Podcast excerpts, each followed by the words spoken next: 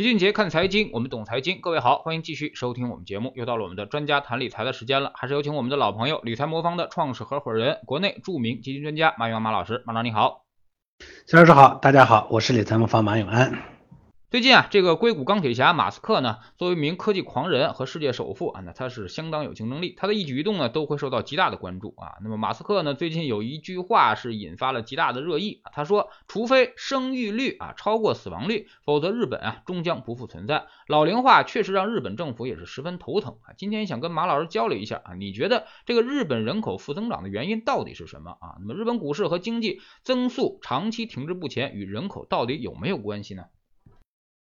这个马斯克啊，那马老师啊，这人确实很了不起啊。他不管在科技方面还是呃电动车领域，他这都有不小的成就，所以大家对他的关注度呢比较高。不过呃他在呃这个这个自己的领域里头确实很厉害，但他经常也会发一些不靠谱的言论啊，像以前他对数字货币啊。包括对巴菲特等等，呃，这次呢，他说的这个日本呢终将不复存在，这个肯定是有些夸大的，因为他觉得这个世界呢是持续是是是是不变的，是吧？呢，这个过程呢会变化，但是确实日本的人口问题很严重。呃，人口出生率呢连续十一年持续走低，照这个样子发展，如果说中间呢，呃不变的话呢，日本会是第一个出现叫棺材型人口结构的国家啊，这个听上去很不吉利的一个人口结构。通常来说呢，人口结构呢它有几种，一种呢是扩张型的，或者叫正三角形的，或者叫金字塔型的，就是年轻人多，老年人少，这个呢是很健康的。而收缩型的呢，就是类似于棺材的这样的一个图形。这种构图呢，它反映的就是整个年龄结构中呢，五十到七十五岁的人口很多。那这部分人口呢，它的劳动能力是下降的，甚至说再往后呢，基本上就没有了。所以这样的人口结构呢是非常危险的。那么日本的这个人口问题的原因是什么？我们可以从共性和特性两个方面来分析。首先，共性就是。日本呢是个发达国家，其实啊，包括像欧洲啊、像日本啊这些国家呢，因为它的医疗、养老啊这些体系都比较完善，所以因为居民呢就没有生孩子养老的这种必要性，所以呢生育意愿都会降低，这是个呃这个发达的烦恼啊。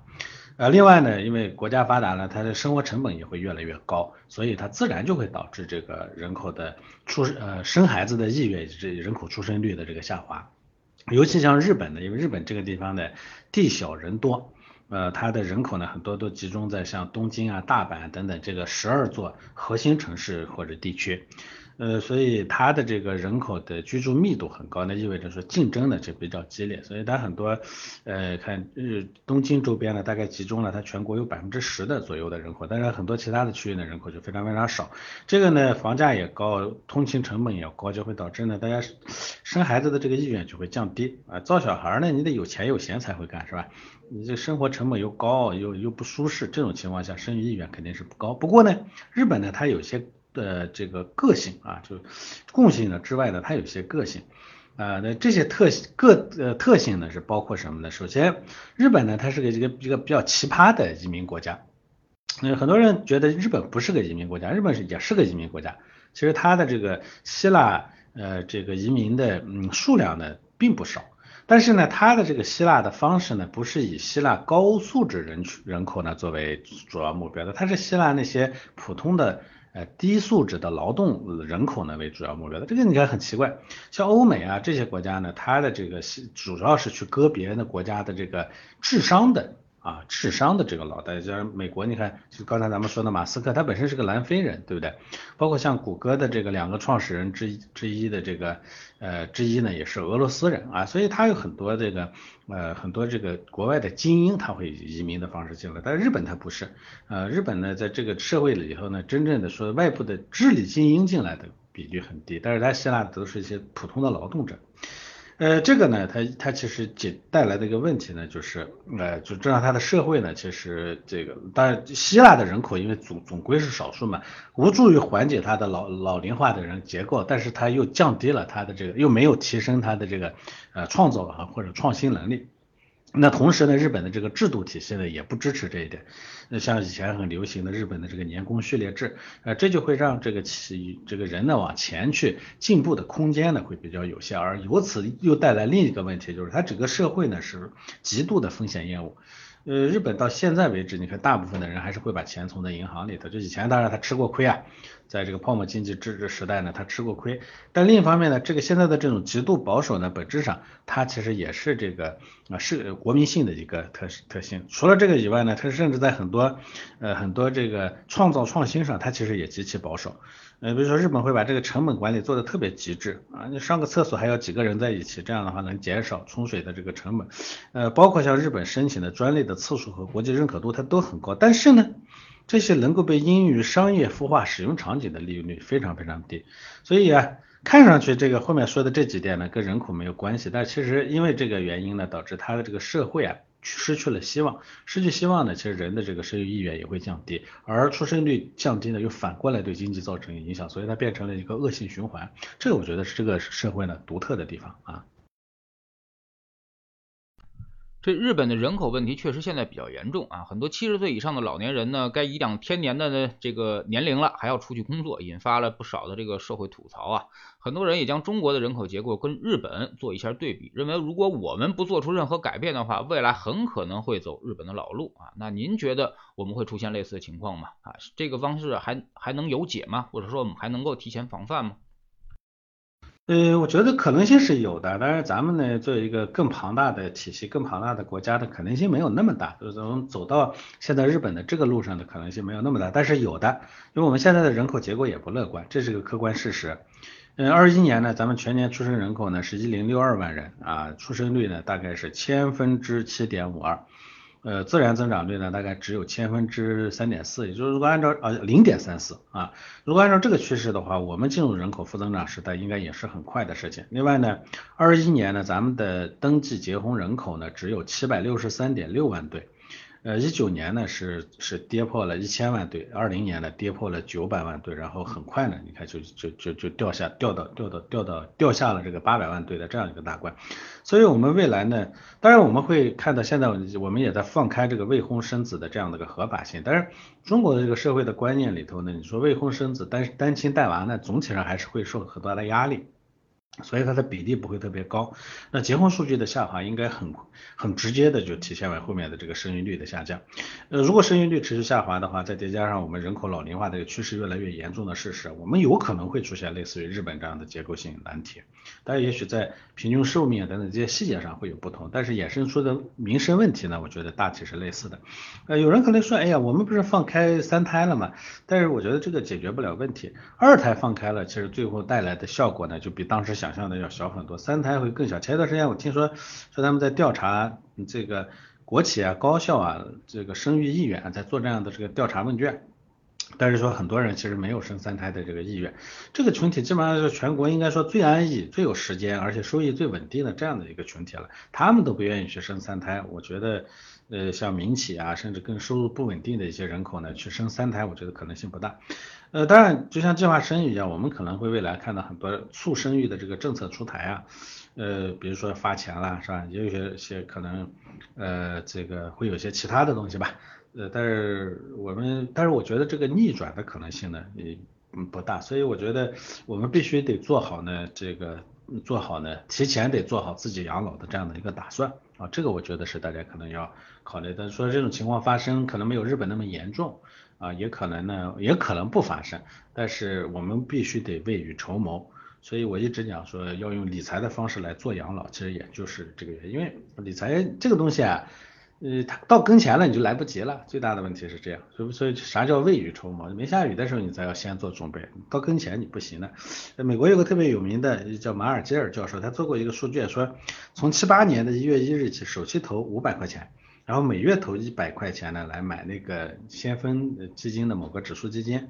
截止到二零一三年呢，一共投入的只有大概四点三万美元，但是呢，实际上到那时候的他的持有的资产呢，大概有四十八万美元，所以后者呢是前者的十倍，所以这就告诉我们说，呃，这个这个事儿啊，反正会不会发生，我们就不去妄下断言了。但是我觉得我们要做做准备，而投入的越早呢，累计收益也越高，这是我其实一直在给大家灌输的一个观点啊。那您觉得这个股市跟老龄化有关系吗？啊，日本，比如说日本，比如说我们啊，您觉得这个未来这个老龄化跟这个整个的市场走势，呃，它是会呈现出什么样的一个相关性呢？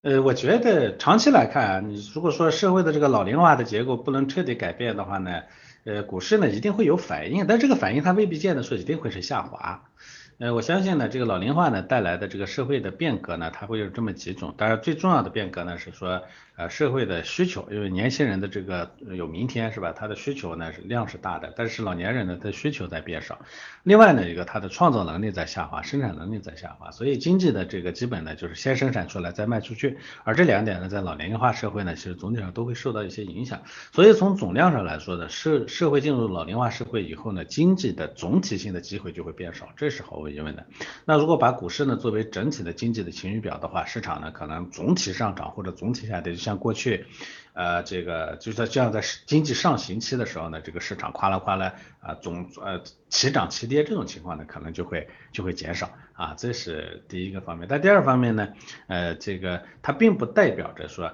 这个社会呢内在的生长动力的。快速的消失，所以呢，有可能会表现为这个结构化的这样的一个特点。这是说在完整完美的情况下，但其实呢，我们会发现我们的资本市场呢，过去呢，其实并没有起到对经济呢是很好的晴雨表的这样一个作用。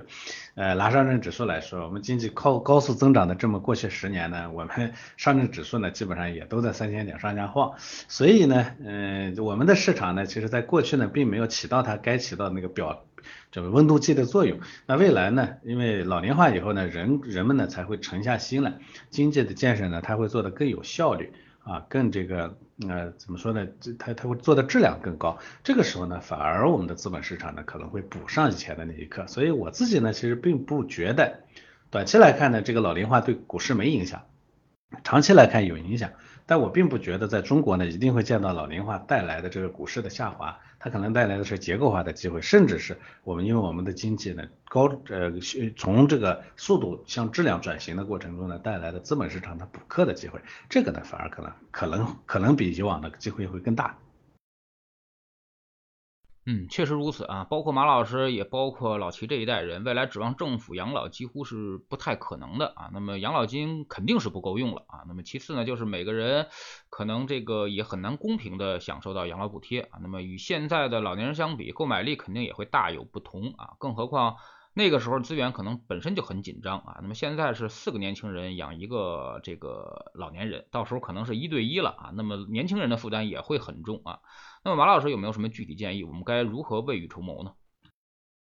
呃，我给大家讲个真实的例子啊，就是我有个前同事，他兄弟姐妹呢是三个人，呃，但除了我这个同事以外呢，其他两个兄弟呢不怎么孝顺啊，几乎不与母亲的来往。而我这个同事呢，因为他的身体状况很差啊，查出了癌症，而但是是早期啊，但是他确实也没办法照顾老人了，所以只能把老人送到养老院住。嗯，老人已经八十五岁了，睡眠不太好，在养老院呢，本来想找个单间，但是一个单间呢，哪怕说自主护理的这种单间有八千块钱一个月，而且还不好找。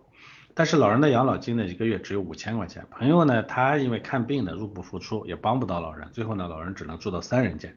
所以就像是齐老师说的那样，等我这个同事到了八十五岁的时候，我想他的退休金可能能够达到八千块钱或者更高，但是他的购买力肯定比现在的五千块钱要低。那到时候呢，恐怕连三人间都住不上了。那按照现在的情况，我们得出去睡大通铺了。所以，我们必须得要提前做好养老的打算。这里头呢，我觉得我们必然要悲观一点。为啥呢？呃，齐老师前面也提了，说我们这个现在四个年轻人养一个老人，这个到时候呢，我们一个年轻人养一个老人，我们必须得认知到，养老这件事情就是同时代的年轻人在养老老年人。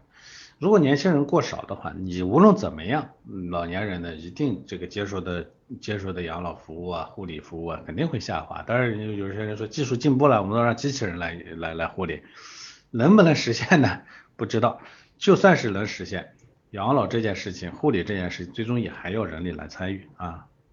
所以呢，呃，我觉得我们必须得。所以我说到时候资源肯定是有限的，那么我也一直讲说养老这件事情呢是要跑跑赢隔壁老王的战争，这就是你既然资源有限，你就必须得跑到别人前面，这样有限的资源你才能拿到，而不是让别人拿走啊，这是个很残酷的事实，所以必须得提前做好养老的打算。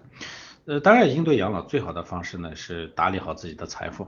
那很多富人这一点做的其实挺好的，因为他们资源丰富嘛，一些专业的财富管理机构呢会帮他们做理财规划。啊，包括像一些家族办公室啊等等，他会他会他会帮帮家家庭呢来做这个财富规划，而这些专业的机构呢，咱们中产呢是接触不到的，因为机构服务一个客户其实花的时间是差不多的，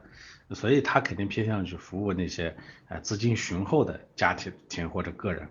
呃，不过呢，机构做财富规划或者定制财富服务的方法其实都差不多啊，不会差别特别大。这一点上呢，我觉得我这开我说这个养老这件事情，机器能不能帮忙我不知道啊，但是理财这件事情呢，科技发展到今天是完全可以用啊机器来。代替的，那就像我们理财魔方 A P P 里头的全天候组合，它就是根据个人的收入情况、风险承受能力以及投资经验等等这些因素来做综合的评测，定制专属个人的这个理财服务的。所以它可能在你能承受的风险的下呢，制定合理的资产配置方案。所以你要问我建议，那我给出的建议其实很简单也很明确，就是早做规划。找专业的机构帮你做规划，不要说等到哎问题真的来临的那一天再去考虑如何应对，我觉得那个时候就晚了。在这件事情上特别特别讲究未雨绸缪啊。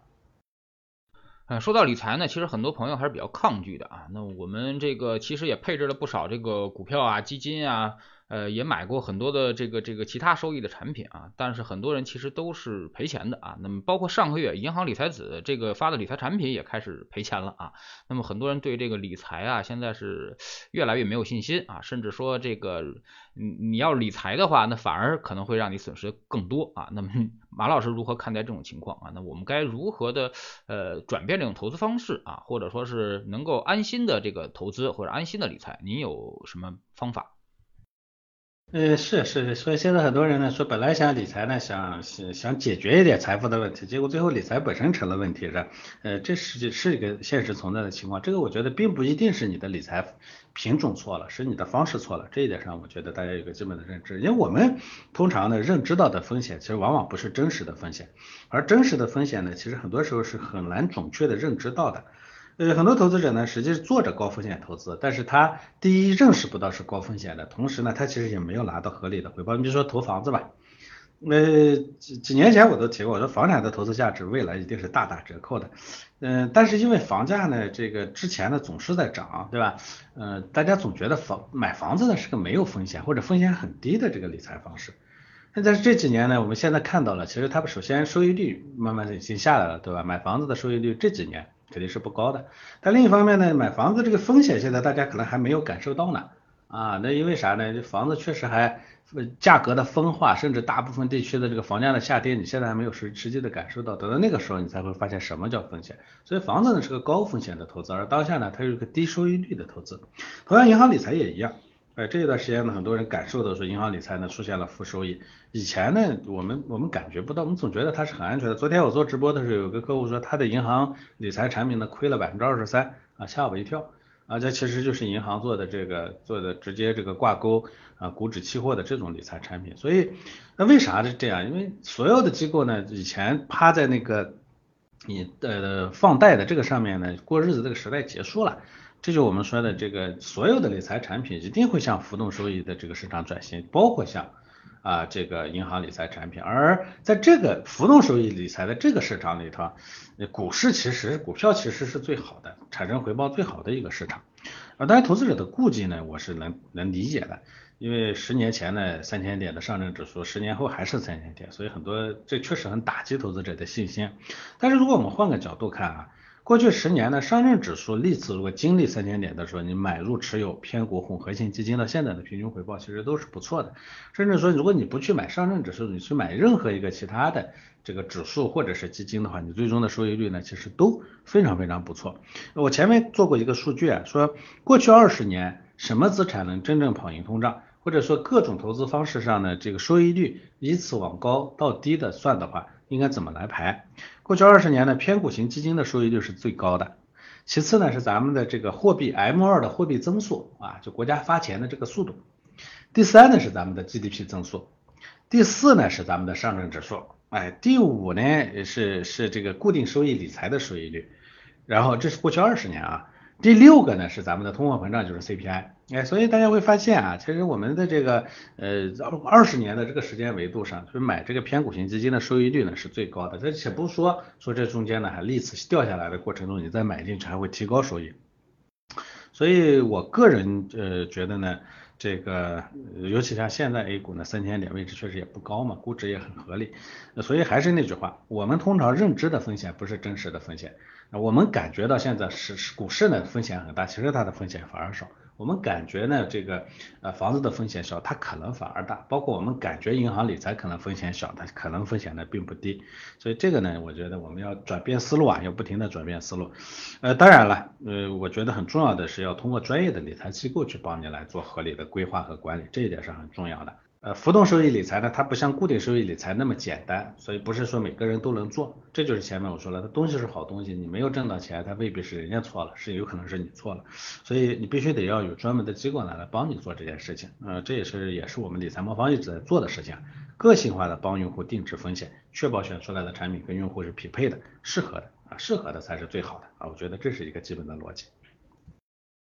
嗯，前两天呢，我们其实也调研了几个基金经理，一通吐槽啊，说现在的理财子啊是实在是太不专业了，甚至说这个前一段时间的这个市场砸盘都是理财子干的啊，就是一到市场下跌，这理财子就马上就触发了他们的一键平仓啊，开始就疯狂的往外卖啊。马老师怎么看现在这个理财子在市场中的这个作用？哎，是的，这一点上我也要吐槽啊，但是这个吐槽呢，来自于什么呢？理财子为什么疯狂的砸盘呢？呃，它源于它服务的客户对象啊，如此。你比如说，呃，理财子呢接的客户呢，以前呢都是买银行理财的，银行理财在大家心目中呢是收益是比较固定的，起码不会赔钱。但是以前呢这个熟悉的这个固定收益的这种，就把钱拿到了以后呢，最后投放贷的这种模式又做不下去了，只能进股市。呃，所以它中间呢就产生了个巨大的反差，客户不想赔钱，但是股市一定会短期里头会赔钱。那对于这些机构来说呢，他做的做操作就极其简单粗暴啊，快要赔赔钱的时候，赶紧把它卖掉，啊，管他未来挣不挣得回来呢，我先疯了一样把它卖掉，对不对？卖掉了以后呢，我这一关先过去了，领导先不骂我，客户先不骂我。但是它呢带来的负面的东西是什么呢？当然一方面呢就是这个收益率会非常低，但另一方面呢你要要卖，如果说看着市场不对劲，马上就卖就就能把这个收益保住的话，那这投资也太简单了。所以很多时候呢，他往往就是看的市场特别恐慌，情绪最大的时候，他也自己也慌了，他也卖掉了，所以这会导致这个市场的这个风险呢变大。这里头啊，我不觉得说银行理财子呢想给客户控制风险这件事情错了，我是说。这个里头呢，控制风险呢，其实他把客户呢想的太低了。客户不是说不能担风险，其实客户很多是能担一定的风险的。但是这个风险呢，一定得有有有有度啊，这是第一点。第二点呢，你这个不是说把产品卖给客户，这工作就结束了。你给客户卖一个理财产品，一定得在中间呢要抚慰客户的这个情绪。市场往下掉的过程中，一定要跟客户呢来做交流。这就是我们理财魔方一直说，理财服务呢，它是个性化定制。伴随式服务，它一定要满足这两个条件。它前提首先要建立在我们叫客户立场，就一定要帮人挣到钱这这个基础上。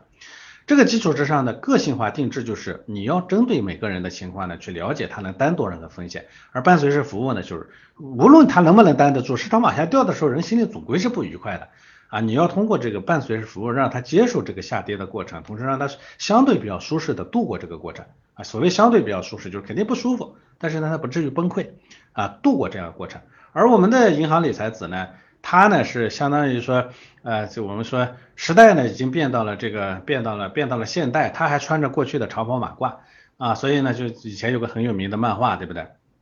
这个。呃，戴着呃戴着戴着乌呃这个叫什么呢？叫穿着皮鞋，戴着乌纱帽，身上穿着大褂，进入了现代社会。呃，就是他呢面对的这个市场已经变了，其实面对的客户也变了，但他总是希望用原来的那个呃这个这个模式呢来管理客户，他自己呢又不想花心思去陪伴客户，所以就导致现在这种就极端奇奇葩的局面出现。所以基金经理吐槽他们，我觉得呢完全吐槽槽对了，我也认为他们应该去吐槽，他们期望用一个原来熟悉的特别简。单的方式呢，去解决现在复杂的问题，不想花心思，不想认真的面对客户，就想去用一个投机取巧的方式来解决这个复杂的客户理财问题，那怎么可能成功啊？所以我觉得，呃，他们不可能成功的啊，尤其这个领域里头呢，最专业的人才也确实不在他们那地方啊。那么我们再回来说说这个养老的问题啊，马老师给我们先这个举个例子吧，比如说一个三十岁的年轻人，他退休之后要多少钱才能养老呢？啊，这个钱应该怎么分配，或者怎么应对这个养老？呃，其实养老资金是需求与支出相匹配的。如果一个人的支出很少，除了吃饭和水电支出，几乎没有什么其他费用的话，那么他需要的资金自然就比较少。反过来说呢，嗯，那你如果说日常花的多，你未来呢养老支出的可能也要多。呃，所以呃，这个月投入金额啊，与他投入时的年龄关系很大，与他当下的这个每每年的这个支出有关。因为养老里头大家特别讲究一个叫养老替代率，就是为啥叫养老替代率？就是你呃养老的时候的是每个月花的钱，跟你退休前没有养老的时候的这个收入之间的呃支出之间的这个比值关系，最好呢是说一比一的替代。我养老的，我老了，我退休了，我花每每个月花的钱跟我没退休前一模一样，那我生活不会有任何影响。但是大家都知道，那肯定会会略微下降一点。啊，这个替代率呢，如果说零点八啊，生活质量不会受特别大的影响，但是要降到零点六、零点五，你可能就会感觉那退休了，这怎么生活就完全不行了，对吧？所以呃，所以呢，这个呃未来呢需要花养老上需要花多少钱呢？它就跟这两个要素有关啊，年龄啊，跟这个呃跟这个跟这个每个月的这个你现在的支出啊有关系。所以我可以用理财魔方 APP 上的养老组合给大家测算一下，这个养老组合它可以根据客户的年龄。啊，当下的收支水平以及未来他希望的生活状况来测算，你退休后呢需要的资金大概是多少，以及要实现这个这个目标呢，每月大概需要投入多少钱？举个例子啊，一个三十岁的年轻男性月支出呢在一万块钱左右，还有三十五年退休，未来退休后呢，如果他依然想要保持这个生活水平，考虑到这个通货膨胀的因素的话，他大概需要两百八十五万元的资金才可以。如果他从三十岁开始投入的话，起初投入金额假定是两万五。每月呢只需要投入两千块钱，他就能实现这样一个目标了。哎，用一个比较呃风险比较低的理财组合，就能够在退休时呢实现两百八十五万元的这样的一个养老。资金的这个目标，呃，那如果你觉得三十岁考虑养老太早了，在五十岁开始考虑养老的问题，那么到时候还有十五年要退休，你依然要保持这个同样的呃生活水平的话，按照我们的养老组合模型来测算，每月需要再投入八千七百块钱才能够满足实现资金养老资金的这样一个目标。呃，如此对比呢，就能比较清晰的了了解到，其实养老这件事情呢，是越早做打算，实现目标的概率也越高，而且也越轻松。你越晚。啊，就会越累，而且实现的概率也会降低啊，所以大家可以下载理财魔方的 APP，在发现页面里头点击养老组合，然后在那个里头呢，根据个人情况进行测算，就能获得具体的定制方案了。好，非常感谢马老师今天做客我们节目啊，也跟我们说了养老的问题。其实养老呢是大家都关心的啊，那么而且呢这个。还是刚才我们那个观点啊，就是养老金未来肯定是不够的，因为养老金本身就是一场代际转移支付啊，也就是说靠现在的年轻人去养未来的老年人，所以说呢，现在年轻人还多啊，那么所以说养老金还充裕，未来等我们老的时候啊，肯定是要自己早做打算的啊。那么从现在这个市场上来看，其实。呃，除了股权资产或者说股票资产啊，那么其实很难有其他的这个资产能够实现长期的跑赢通胀的这么一个水平。所以说呢，呃，股市又是你避不开的这么一个资产啊。那么所以说，在市场底的时候或者市场比较低点的时候，其实我们更多的还是要对股市长期的回报啊产生信心的。非常感谢马老师，再见。好的，再见。